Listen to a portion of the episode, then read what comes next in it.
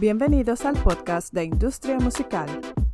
Yo soy Julia Hernández y este es el resumen de las noticias más relevantes para la semana que comienza hoy, 10 de julio de 2023.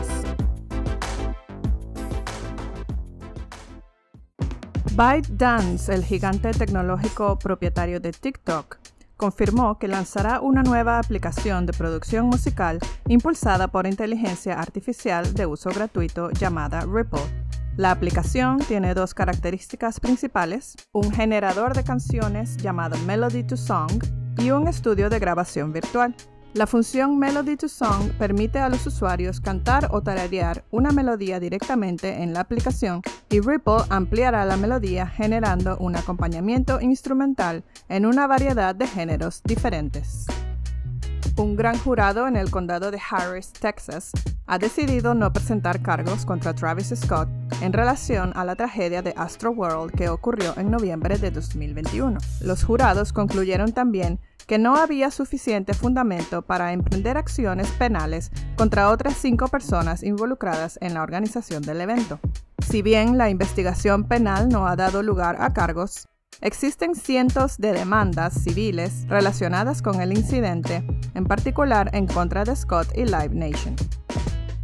Spotify está considerando agregar videos musicales de duración completa a su aplicación, lo que podría ayudar al servicio a competir mejor con YouTube y TikTok.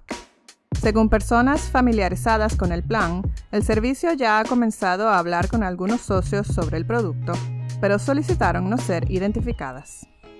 Esta característica se sumaría a los crecientes esfuerzos de Spotify por establecer el vídeo, que en la era de los medios de streaming tiende a ser más lucrativo que el audio, como parte fundamental de su aplicación. Los primeros nueve conciertos del Renaissance World Tour de Beyoncé la convirtieron en la artista con mayores ingresos del pasado mes de mayo. Según los datos reportados, Beyoncé recaudó 154,4 millones de dólares y vendió más de un millón de entradas en 21 espectáculos en Europa. Esta cifra de asistencia supera los 871 mil asistentes en 2018 y los 867 mil en 2016. Es la primera vez que cualquier etapa de cualquier gira en solitario de Beyoncé supera el hito de los siete dígitos.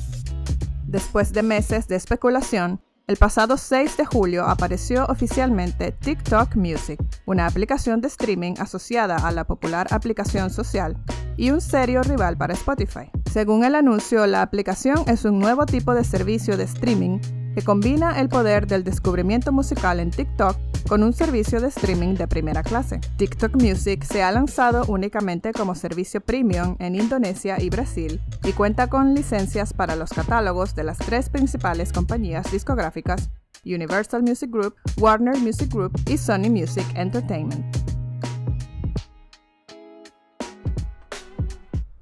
Recuerda que para leer todas estas noticias y muchas más, puedes ingresar a nuestra web industriamusical.com, seguirnos en todas las redes sociales y suscribirte a este podcast que sale todos los lunes. Hasta la próxima.